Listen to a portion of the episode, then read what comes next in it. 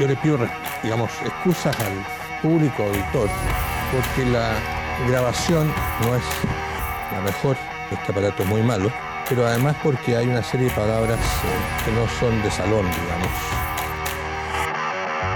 Convención Julia, convencionales, concha su madre. En primer lugar, proponemos disolver las actuales instituciones estatales y reemplazarlas por una única asamblea que concentre todos los poderes. No existe la causal de renuncia para un parlamentario ni para un convencional por ser un mentiroso sinvergüenza.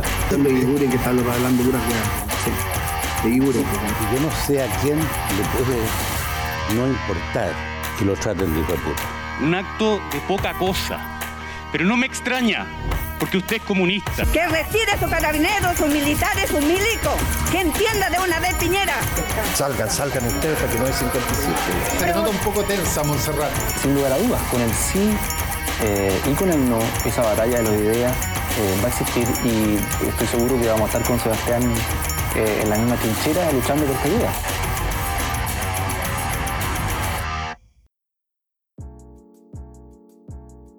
Bienvenidos a Stakeholders, un podcast de política, políticas públicas y comunicación estratégica. En el capítulo de hoy nos acompaña Dafne Posadas, licenciada en Relaciones Internacionales de la Universidad Francisco Marroquín, Project Manager y embajadora de la Fundación para la Educación Económica en Español.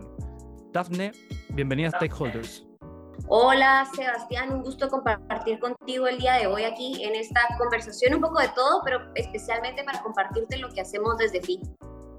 Muy agradecido, como te comentaba antes de comenzar a grabar, yo hacía tiempo siguiendo lo, que es FE, porque además hay que decirlo que eh, es bilingüe, tienen, tienen una, toda una, una cuenta, una página y redes sociales en inglés y también en español. Y son muy productivos porque sacan bastante contenido en todas sus plataformas. Y finalmente pudimos concretar esta conversación. Y obviamente la primera pregunta, eh, para que le cuentes a nuestros auditores, ¿qué es la Fundación para la Educación Económica? Me encanta la pregunta, pero me encanta más todavía el cambio que hizo, el cambio que se dio de cómo yo dije FI y cómo tú decís FE, porque de hecho es algo de los retos que tenemos a, a, la hora de hacer los cambios, ¿no? De llevar el proyecto a América Latina, porque de hecho muchas personas escuchan FE o le dicen FE porque obviamente las siglas son FEE. Eh, y dicen, ah, bueno, es una institución religiosa y lo cierto es que las siglas es, es, FEE e por Fundación para la Educación Económica y le decimos FI porque son las mismas siglas en inglés. Entonces utilizamos como la manera americana de decirlo o la manera en inglés de decirlo, entonces le decimos FI eh, y pues digamos, ha sido uno de los grandes retos, pero la Fundación para la Educación Económica en Estados Unidos nació en 1946, o sea, hace ya más de 70 años, y fue un proyecto que se lanzó con el objetivo de divulgar ideas eh, de cómo funciona la política y la economía, pero mejor dicho, cómo debería de funcionar la política y la economía, girando en torno a principios de mercados libres, de gobiernos limitados, de libertad de expresión y de libertad individual. Entonces fue un proyecto que se inauguró con algunos de los mejores economistas y con algunos de los mejores divulgadores en su época y los que somos fans de la libertad eh, seguramente reconocemos algunos de esos nombres. Henry Hazlitt escribió para nosotros. Eh, pero, digamos, ese es un proyecto que, que, lleva muchísimo, muchísimo tiempo y por mucho tiempo estuvieron llevando ideas, especialmente haciendo este periodismo económico y periodismo divulgativo sobre estas ideas en Estados Unidos y hace tan solo tres años lanzamos el proyecto en español, que básicamente lo que intenta es hacer ese mismo ejercicio que se lleva construyendo desde hace más de 70 años en Estados Unidos y llevarlo a América Latina, para comunidades hispanas también en Estados Unidos y también, por supuesto, para las personas eh, que escuchan o que ven los productos desde España. Entonces, el objetivo es todo el contenido que se crea en inglés, pasarlo al español, porque hay muchas veces que ese contenido pues, pues queda en inglés y eso complica un poco la tarea de divulgación. Y esto inicia precisamente por ver una necesidad en el continente de, ampliar un poco la discusión de estas ideas, de estos pilares fundamentales que permiten expandir las esferas de libertad de las personas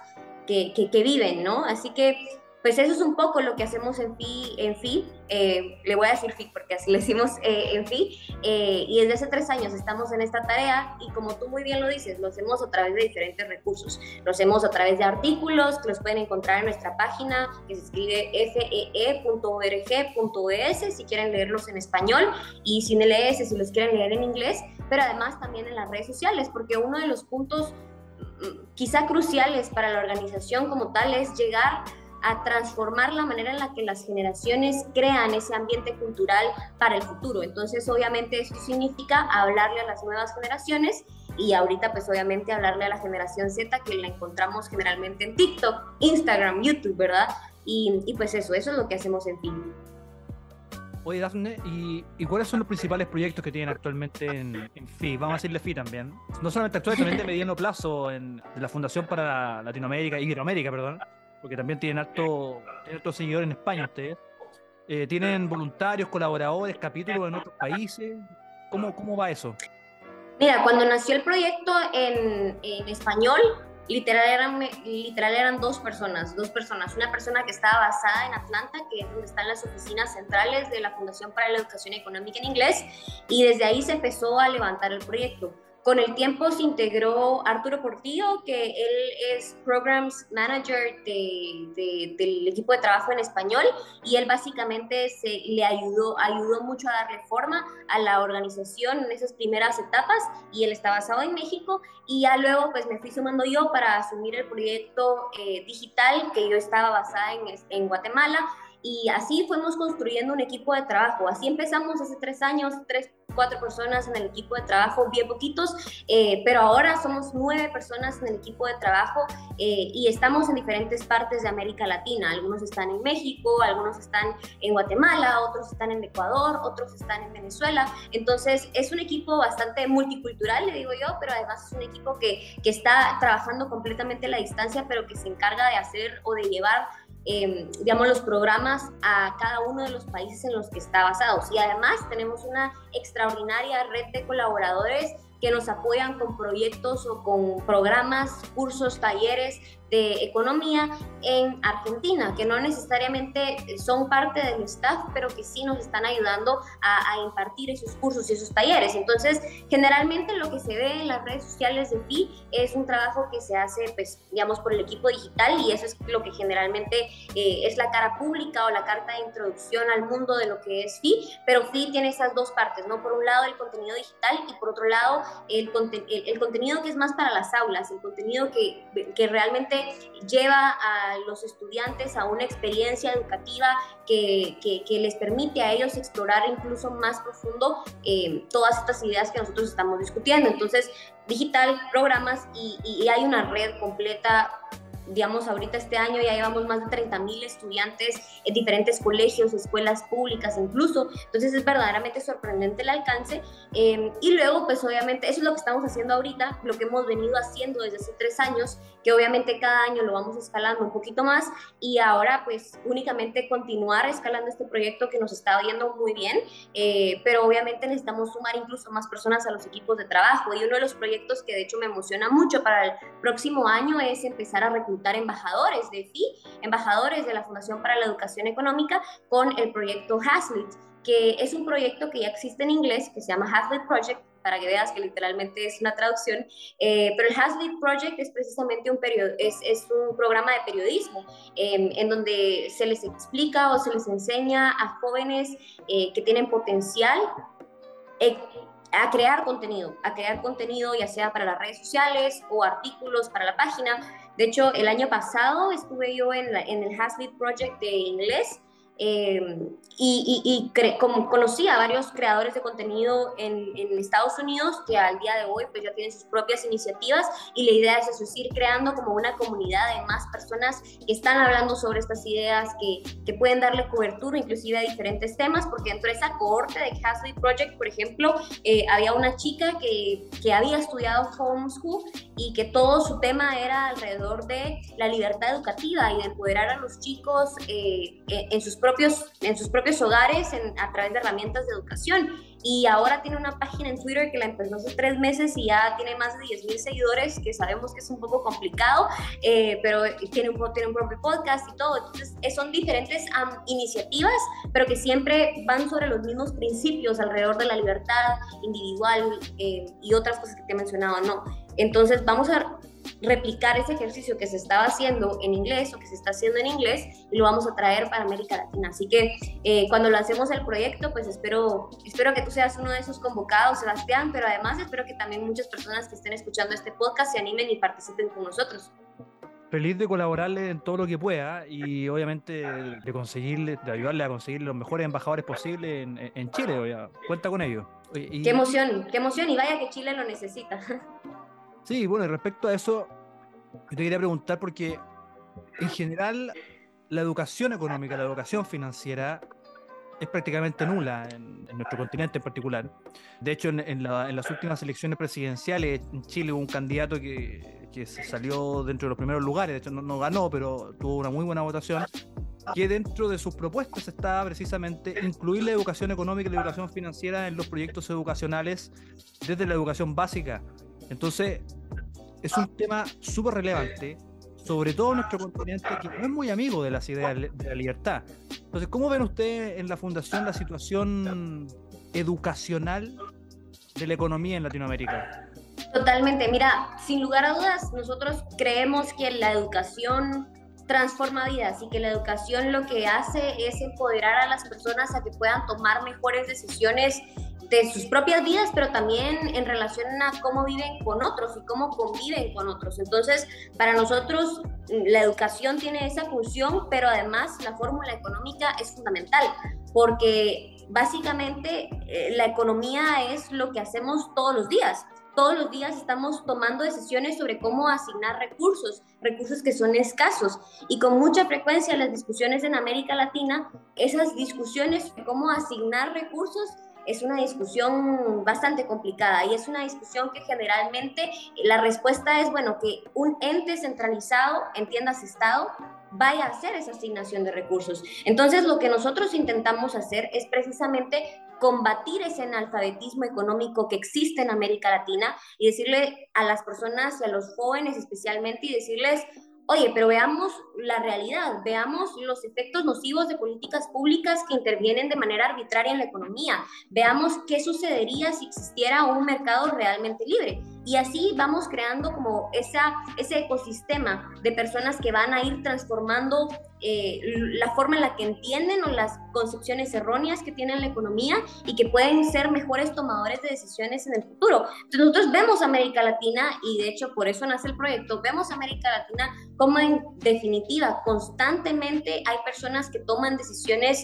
eh, económicas desatinadas que afectan y tienen resultados desastrosos para todas las personas que vivimos en, eh, en América Latina básicamente pero además vemos también cómo lamentablemente son las personas las que llevan a esos tomadores de decisión al poder. Entonces, reconociendo la fórmula, ¿no? De que em, las personas son las que escogen a sus gobernantes, entonces tenemos que empoderar a las personas, empoderar a los ciudadanos para que realmente sean ellos quienes puedan exigir mejores, eh, mejor rendición de cuenta de sus gobernantes, exigir mejores políticas públicas, exigir una intervención, eh, menos intervención en, la, en la economía y demás. Entonces, eso es básicamente el espíritu de nuestra misión. El espíritu de nuestra misión es combatir el analfabetismo económico, empoderar a las personas y que sean mejores tomadores de decisión. Y que claro, quizás los efectos no los vayamos a ver en el corto plazo ni ni siquiera en el próximo ciclo electoral, pero la idea es que hacia el futuro vayamos creando ese mundo que quisiéramos ver en nuestro continente. Claro, y bueno, a propósito de eso, en, en general nuestro continente, ya sea por su historia, por su idiosincrasia o lo que sea, es fuertemente estatista. Históricamente se le ha asignado un rol al Estado de gran solucionador de los problemas de los individuos, poniendo siempre en un segundo lugar al, ciudadano común y corriente y su mérito, su esfuerzo, su libertad de emprender y de asociarse con otros. Bueno, sin ir más lejos, en el caso chileno, durante los primeros años del gobierno militar, los famosos Chicago Boys tuvieron que pelear bastante, no con, no con, políticos, sino que con los militares, porque los militares eran fuertemente estatistas y tuvieron que pelear mucho tratando de hacerles entender los beneficios de una economía libre.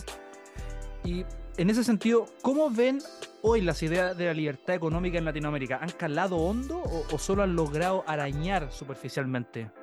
Mm, yo me atrevería a decir que solo han logrado arañar superficialmente eh, realmente. O sea, si vemos las políticas públicas de los gobiernos, si vemos los discursos de los políticos, generalmente eh, son para expandir el presupuesto de las naciones, para aumentar las regulaciones arbitrarias, para eh, poner precios topes o precios máximos a, los productos. Y, y claro, se entiende, porque lo cierto es que estamos en una situación económica compleja y generalmente ese tipo de soluciones suenan como una buena idea, pero al final del día vemos los efectos y medimos los resultados y pasa todo lo contrario. Entonces, si tenemos que decir cómo está la libertad económica, está terrible. Y no solo es una situación de verlo y entenderlo y, y, digamos, pensar que estamos sesgados porque entendemos y defendemos la libertad económica, sino que incluso datos de libertad económica, eh, económica te dicen, el índice de libertad económica, mires el de Fraser o o el de Heritage, ambos te dicen que la libertad económica en América Latina está por los suelos. Claro, ahí está el caso de Guatemala, que a mí siempre me gusta hacer esta acotación. Y creo que en el, en el índice de Fraser Institute, Guatemala aparece como uno de los países más libres del continente. Eh, y, y claro, la libertad económica es importante y en Guatemala hay menos intervención del gobierno en la economía, pero hay una desastrosa deficiencia en materia judicial y en materia de garantía de los derechos de propiedad privada. Entonces, sí es por un lado hablar de libertad económica, pero también es hablar como de todo ese ecosistema institucional que abraza la libertad. Entonces, por un lado sí tienes menos intervención del gobierno, pero también tienes garantía de tus derechos de propiedad y sabes que el día de mañana no te van a invadir tu casa y, vas a poder sacar al invasor porque es tu propiedad. Eso, eso no pasa en países como los nuestros, en donde tenemos mora judicial, por ejemplo. Bueno, en Chile es diferente, pero en Guatemala tenemos una mora judicial desastrosa, o sea, ni siquiera tenemos cortes. De hecho, para que lo sepas, o sea, en Guatemala tenemos una corte eh, una corte eh, que es la Corte Suprema de Justicia y la Corte Suprema de Justicia tenía que haber renovado sus jueces hace tres años y no lo hemos hecho. Y eso es un desastre para la fórmula de la libertad económica. Entonces, cuando hablamos pura y estrictamente de la libertad económica, ahí puede ser, se puede ver un mapa de los indicadores que te dicen estás por cielos, por supuesto en los casos de Bolivia, de de, Venezuela, de Cuba saltan a la luz porque son los casos quizá más radicales, también el de Argentina, eh, pero en general la libertad económica no es un tópico de discusión y mucho menos a la hora de los debates públicos o de políticas públicas, porque al final del día la libertad económica no es un tema sexy y no es un tema por el cual la gente va a votar. Eh, pero sí van a votar por, por, por, el populista que les dice te voy a resolver la vida. Y es complicado, es una fórmula complicada, pero, pero no por eso imposible. Bueno, y en esa, y en esa línea me declaro poco conocedor de la política centroamericana. Lo único que, uno más informa es obviamente respecto a lo que está sucediendo en El Salvador y con el presidente Bukele. Pero más allá de eso y, de las noticias que de, vez en cuando nos llegan de la dictadura cubana, uno no, no, sabe mucho respecto a la situación de los países centroamericanos. Cuéntanos un poco cómo está hoy eh, Guatemala y cómo están sus vecinos también. Centroamérica es una región complicada, es una región de alrededor de 50 millones de habitantes. Guatemala es el país con una mayor proporción poblacional. Guatemala también es uno de los países con economía más fuerte y estable, entre comillas, de la región. Em, y digamos, es una región complicada. Además del caso salvadoreño, que a mí en lo particular yo siempre hago una crítica fuerte porque generalmente eh, se apoya de manera de manera ciega a la persona que está en el poder, que en este caso es Nayib Bukele, y que me parece un populista de primera, pero eh, digamos, muchas personas suelen verlo como una persona que, que, está haciendo obra y que está haciendo cosas muy buenas. Lamentablemente, como te digo, en, en Centroamérica, eh, a pesar de muchos avances que se han dado en materia económica, en materia política, lamentablemente no se han resuelto muchas de las grandes, de, de, esas grandes, de esos grandes problemas que enfrentan los ciudadanos en el día a día, la pobreza, la desnutrición. Guatemala es uno de los países de, con mayor desnutrición en toda la región. Entonces, obviamente, hablar de libertad económica parece un poco desatinado y un poco perdido en ese contexto porque las personas creen que necesitamos un Estado más amplio que resuelva esos problemas, ¿verdad? Entonces, es un panorama complicado Eh, y si quieres vamos por país. Quizás los que siempre se salvan son Costa Rica y Panamá, que son como los niños bien portados, eh, pero luego te vas un poquito más al norte y tenés a Nicaragua, que es una dictadura a lo Norcorea, pero en Centroamérica, latinizada, ¿verdad? Eh, con Daniel Ortega que lleva en el poder desde 2007, con atropellos desastrosos a las libertades de las personas, libertades políticas, pero también libertades económicas, eh, indiscutiblemente, altos números de, migración, que es otro tema que me gustaría hablar, pero luego tienes Honduras, donde también además está Xiomara Castro, que también es una candidata abiertamente de izquierda, eh, y, que, que, cada vez va poniendo inclusive más complejo ese panorama político centroamericano. Luego tienes El Salvador, que está Nayib Bukele, y por último tienes a Guatemala, donde está ahorita actualmente el presidente eh, Alejandro Yamatei. En general, todos los gobiernos que están actualmente, algunos, digamos, eh, Xiomara Castro es abiertamente izquierda, Daniel Ortega Daniel Ortega, digamos, si quieres ponerlo dentro de un espectro político, yo lo consideraría más de derecha, pero al final de cuentas es un dictador, ¿verdad? Un populista. Eh, Nayib Bukele, él dice que no tiene ideología y que él es más pragmático.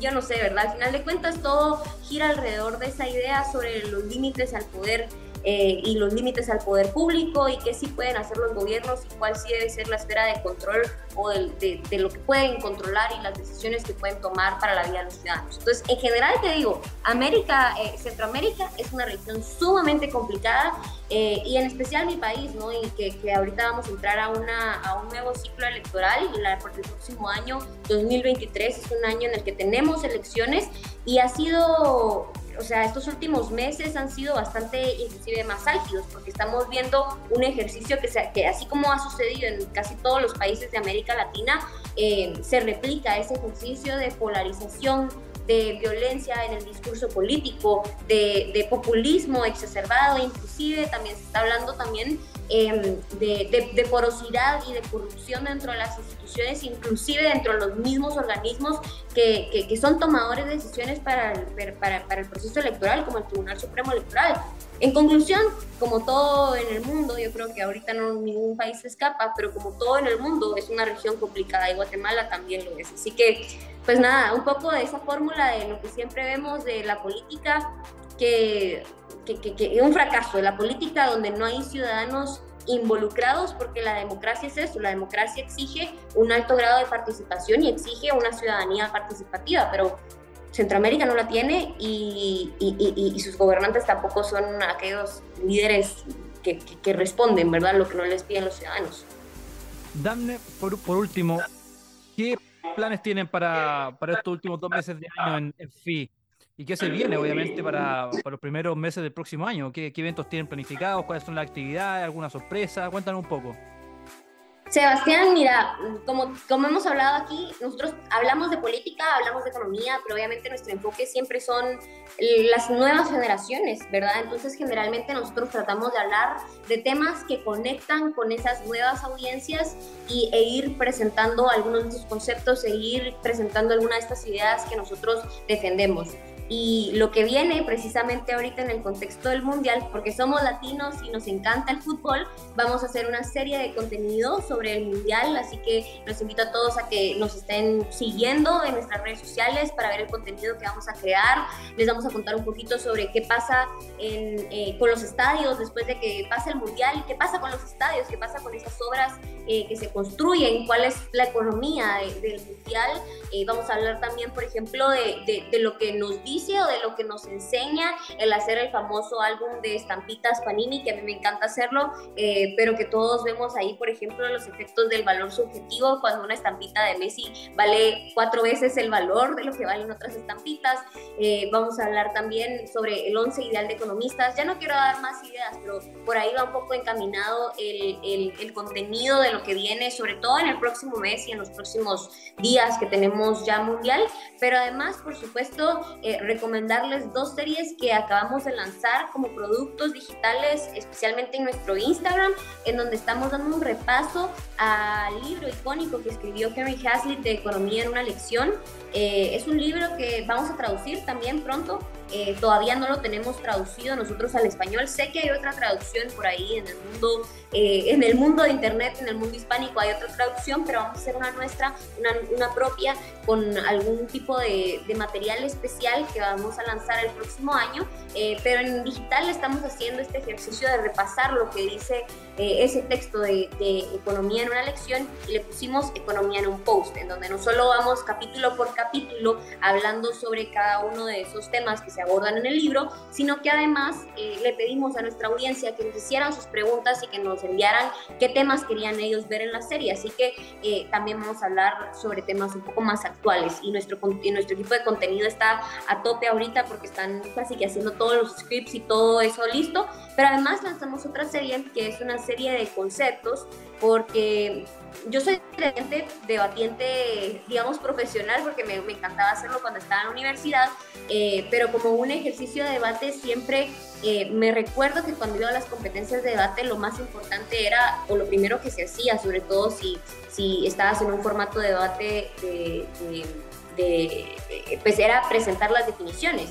Y entonces decidimos hacer un lanzamiento de una serie que aborda conceptos que se llama Tres Pensadores Dijeron y ahí pues vamos repasando conceptos de cada uno de, bueno, de diferentes pensadores. Ahorita la que lanzamos hoy, esta mañana, es sobre comunismo, precisamente en el contexto de que ayer fue la caída del muro de Berlín y, y, recordamos esta temporada de la Guerra Fría. Entonces lanzamos una serie de comunismo en donde se abordan eh, cómo entendían el comunismo Mises Hayek y Ayn Rand, por ejemplo. Así que pueden darle seguimiento a esa serie en nuestro Instagram y por supuesto que, también en TikTok, que en TikTok yo soy prácticamente la que siempre van a ver en TikTok, em, pero ahí también estamos haciendo videos y, lo que hacemos es eso, tratar de hacer las ideas no complejas, no, no complicadas, sino es un lenguaje académico que lo entendemos los que nos gusta la academia, pero, pero no lo entienden todas las personas, ¿verdad? Entonces la idea es que las ideas sean sencillas de entender para la, para la mayor proporción de personas. Así que emocionada por los retos que vienen. Dafne Posadas, Project Manager y embajadora de la Fundación para la Educación Económica en Español. Gracias por habernos acompañado en Stakeholders. Al contrario, Sebastián, el gusto es mío y pues nada, síganos en todas nuestras redes sociales, nosotros felices de compartir con ustedes. Sí, yo voy a poner todos los enlaces en, el post también en mi cuenta porque realmente el trabajo que hacen en la fundación es encomiable, no solamente por el, por el fondo, sino que por la forma, que es muy lúdica, es muy amena, eh, es muy fácil de entender, como tú muy bien dices, son temas muy complejos y los hacen en una manera simple para todos. No sé si te recordás de el audio trending de Rosalía, que era de... y salía ella mascando chicle. Es uno de los videos más divertidos que me tocó hacer porque decidí hacerlo para subirme a la ola y tuvo un alcance impresionante y explicamos por qué los países nórdicos no son socialistas. Y, y, es un poco de lo que intentamos hacer, ¿no? Jugar con la cultura pop y llevar el liberalismo a él. Y le está resultando bastante bien. Gracias, Daphne. Gracias, Sebastián.